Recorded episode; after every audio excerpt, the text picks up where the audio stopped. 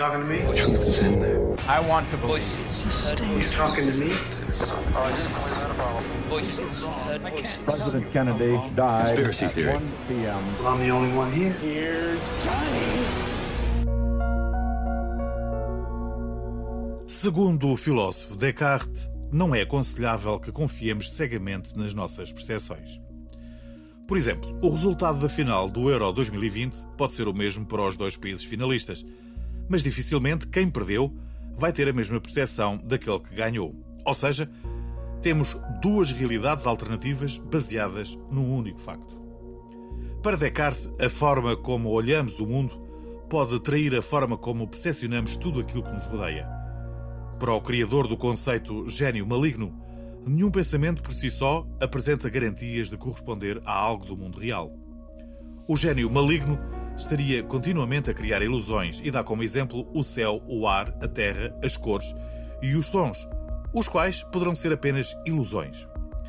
Platão já tinha abordado esta mesma teoria na sua Alegoria da Caverna, mas mais recentemente a coisa tomou outras proporções.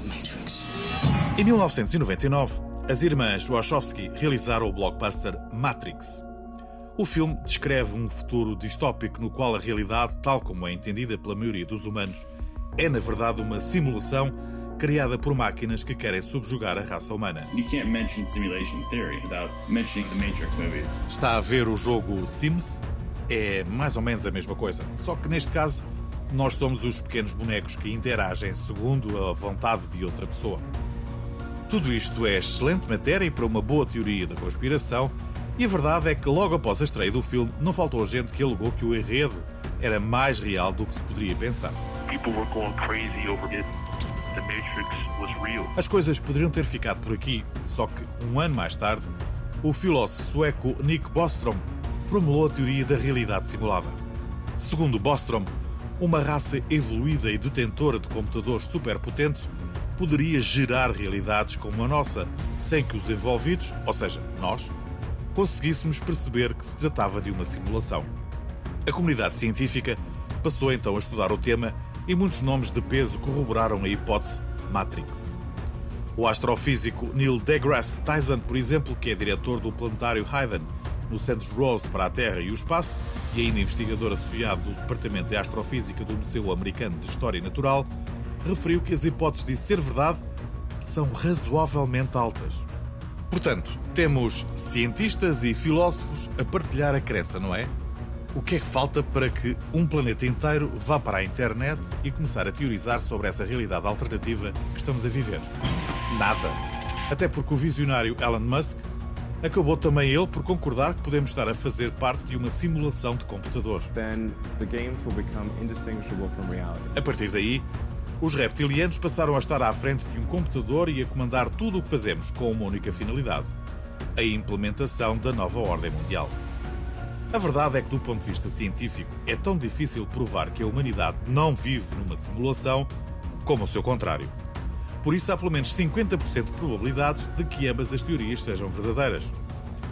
Por isso, o que não falta é gente a afirmar que há alguns no espaço, ou mesmo na Antártida, há uma legião de extraterrestres que passa os dias a jogar um jogo em que os protagonistas somos nós. Claro que de vez em quando a eletricidade vai abaixo e o jogo deixa de funcionar. E é aí que se produz a falha. É nesse instante que nos damos conta de que algo está errado. We are living in a simulation. We are being inhabited by some sort of player. O hashtag A Glitch in the Matrix é atualmente um dos mais utilizados na internet e por isso não é de estranhar que se multipliquem diariamente os seus adeptos. A teoria da simulação justifica tudo. Desde a eleição de Donald Trump, passando pelas fantásticas previsões dos Simpsons ou até mesmo as teorias dos mundos paralelos das quais Einstein tanto gostava. Aliás, a teoria que alega a existência de mundos que coexistem no tempo e no espaço serve de justificação para muitos conspirólogos. Desde logo, porque a sua existência poderá estar associada aos nossos sonhos. Quando dormimos, a nossa consciência vagueia por esses mundos e as experiências que vivemos nessas viagens resultam nas memórias que retemos dos sonhos. Por outro lado, é dado como adquirida a nossa necessidade de dormir, pois é durante esse período que se carregam as nossas baterias. Não esquecer que somos simples peões que vivem dentro de um jogo de computador. ok? It's a game. a world without rules and controls.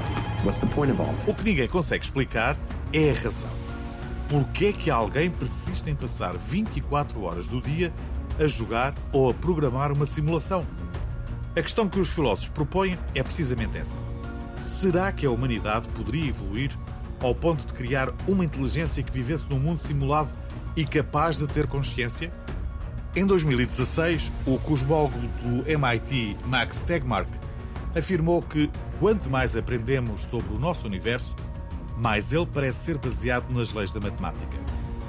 Se fôssemos personagens de um jogo, também descobriríamos que as leis são completamente rígidas e matemáticas. Elas apenas refletiriam os códigos de computadores nos quais foram escritas. Já o filósofo Nick Bostrom, da Universidade de Oxford, a humanidade ter-se elevado a um nível tão avançado de tecnologia poderia ter criado diversos universos simulados, assim como os jogos de computador nos quais os jogadores seriam inteligências artificiais e com consciência da sua suposta existência. Everyone is fake. I am not a body at all. I am the code. I am a string of numbers constantly replicating itself. Vibration. None of this is real. Como já se percebeu, torna-se difícil entender se vivemos ou não numa simulação. Por isso, e tal como diz a física teórica Eliza Randall, é preferível focarmos-nos no que podemos fazer para evitar os erros e melhorar o mundo do que atribuir resultados indesejáveis a forças externas que são incontroláveis.